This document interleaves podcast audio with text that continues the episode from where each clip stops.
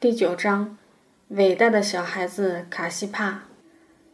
还在吉尔阿特的时候，有一次看到卡西准备用洗衣粉来洗头发，我大惊，大喊道：“啊，不可以！”连忙拿出自己的小袋装洗发水给他用，结果这家伙一下子就给我全部用完了。于是轮到我洗头发时，就只好用洗衣粉。用洗衣粉洗头发的后果是，一连好几天，头发又黏又涩，脑袋上像顶了一块结结实实的粘片，头发丝儿盘根错节，怎么努力也没法疏通，而且那光景似乎是再浇一点水，揉一揉，立刻会泛起丰富的泡沫。卡西揉了洗发水，开始清头发时。直接把顶着泡沫的脑袋插进浅浅的小半盆清水中，晃荡两下就捞出来，然后用毛巾用力擦干。而我则坚决要求他帮我用流水冲洗，他就捏个小碗，舀了热水往我头上浇，浇完第二碗就再不给浇了，说热水没了。我说冷水也行啊，他大喊。啊，不可以！于是我只好满头散发着奇江牌洗衣粉刺鼻的味道，站在阳光下晾晒，指望干了以后情况会好一些。奇江牌也许是假冒奇强的吧。干了以后，头皮奇痒，头发粘色，哪像刚洗过，反倒像一百年没洗过似的。还不如洗之前清爽呢，很想再清洗一遍，但当着众人的面，我不想做个事儿多的人。在这荒远之处，尤其在这种小事情上，无论什么程度的讲究都是过分的讲究，实在是丢人的事儿。于是只好趁某天正午天气最暖和的时候，跑到山脚下深处喝水的沼泽里。跪在一洼小水坑边，把头埋进坑里，狠狠洗了洗。虽然搅得水坑浑浊不堪，但就算用浓度更甚的泥浆水来洗头，也总比洗衣粉温柔多了。就当是敷发膜吧。卡西帕洗衣服的情景也很恐怖，他把肮脏的快要板结的裤子和内衣、被罩泡在一起。打上羊油肥皂，揉啊揉啊，揉出来的黑水又黏又稠，泥浆似的。洗完了也不清洗，直接从泥浆水中捞出来拧一拧，就亮起来了。不过有一次，我总算看到它清洗了一遍，但清洗过的水也同样黑乎乎、黏哒哒的。卡西十五岁，还是个孩子啊。这样马马虎虎、百事不晓地打发着自己的生活，扎克拜妈妈为什么不教他呢？我看妈妈洗衣服的情形就地道多了，大约教也是一种干涉吧。妈妈似乎是在等待他自己明白过来，等他自己去触动某个机关，然后如大梦初醒般，突然间就了解了一切，突然间全盘逆转过来。突然间，一下子就变成最善于把握生活的人。就像卡西做的饭，无论再难吃，扎克拜妈妈也从不指责，似乎不忍打击他的积极性，要等着他先将做饭一事纳入生活中理所当然的轨道，然后再等着他自个儿慢慢去发现技术上的问题。反正妈妈最善于等待了。因为卡西不可能一辈子做饭都那德行的，毕竟他也在不断的接触做饭这种事情的真实之处。他会在亲戚家做客，到了繁华地方，他也会上小馆子。总之，总有一天他会发现好吃的饭与不好吃的饭之间的区别。他会疑惑，像他这么骄傲自信的人。总会想法子学习改进的，他正在不停的长大。生命总会自己寻找出路，哪怕明知是弯路，也得放手让孩子自己去走啊！想想看，大约只有在无际的弯路中，才会有更多的机会让这个孩子不停地靠近世界的种种真实，才会使之有强大生活的强大根基。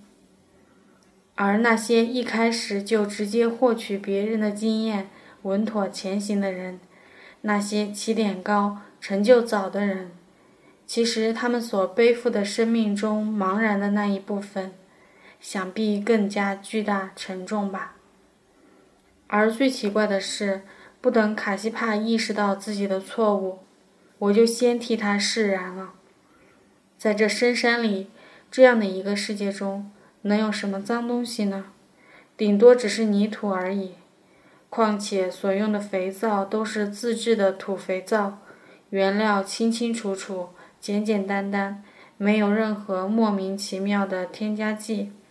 再说，从黑水里捞出来的床单，晒干后是那样的白。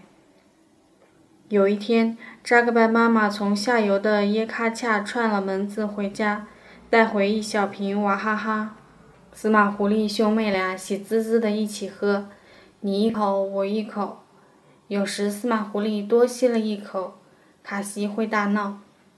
我嗤之以鼻，那是小小的小孩子才喝的东西嘛。司马狐狸闻言有些不好意思，卡西却边喝边可爱的说：“我就是小孩子嘛。”我一想也是啊，卡西才十五岁嘛。那瓶娃哈哈喝完很久了。卡西还在津津有味地啜着空瓶子。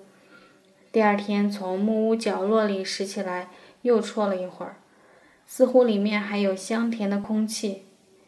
又想起那次我从县城给卡西捎了一份凉皮，吃之前他兴高采烈地扭捏了半天才动筷子。小孩子卡西呀，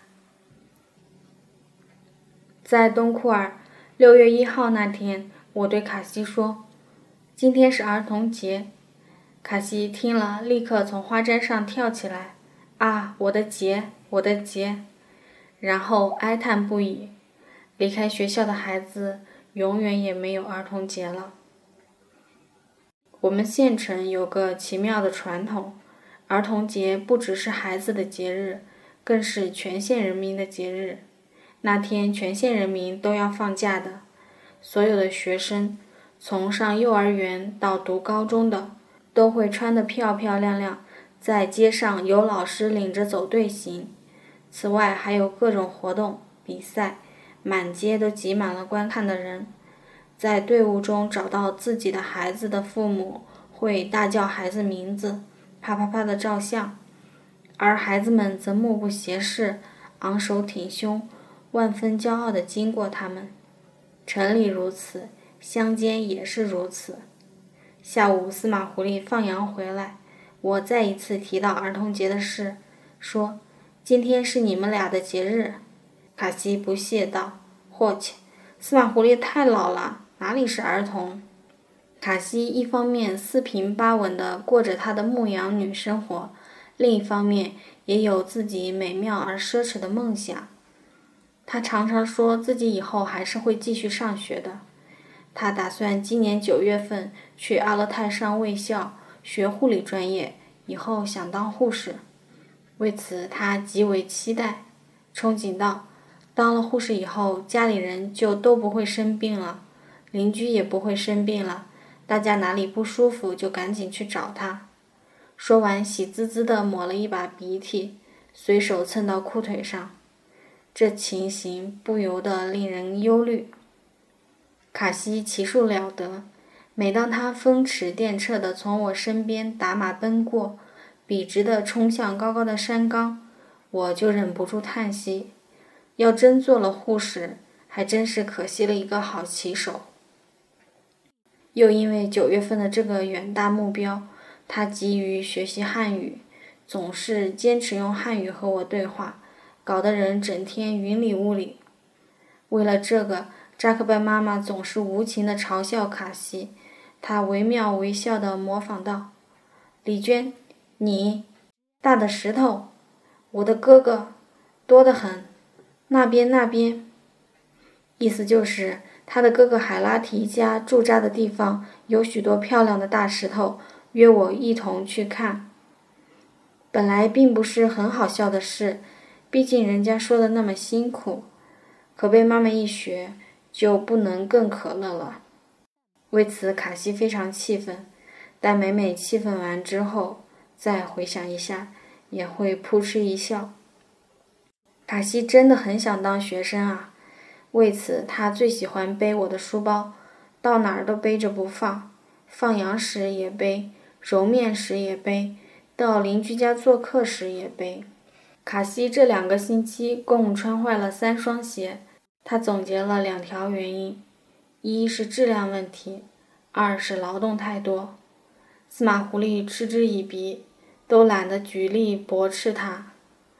总之，卡西帕这个远远还没长大的、还带着野蛮精神和混沌面目的小姑娘啊，一想到不久后也许会俨然成为阿纳尔汗的模样，整洁又矜持，说话含蓄而又得体，便深为可惜。对了。后来在杰勒苏的集市上，我出于特殊目的，请卡西和司马狐狸吃了一次饭馆里的拌面。果然，我达到了目的。之后很长一段时间里，卡西都一直很郁闷，开始对自己有所怀疑了。为什么他们拉的面细，而自己拉的面粗？我窃喜。之前他一直以为自己拉的面最规范、最合理，觉得全世界所有的面都应该拉的和他一样粗。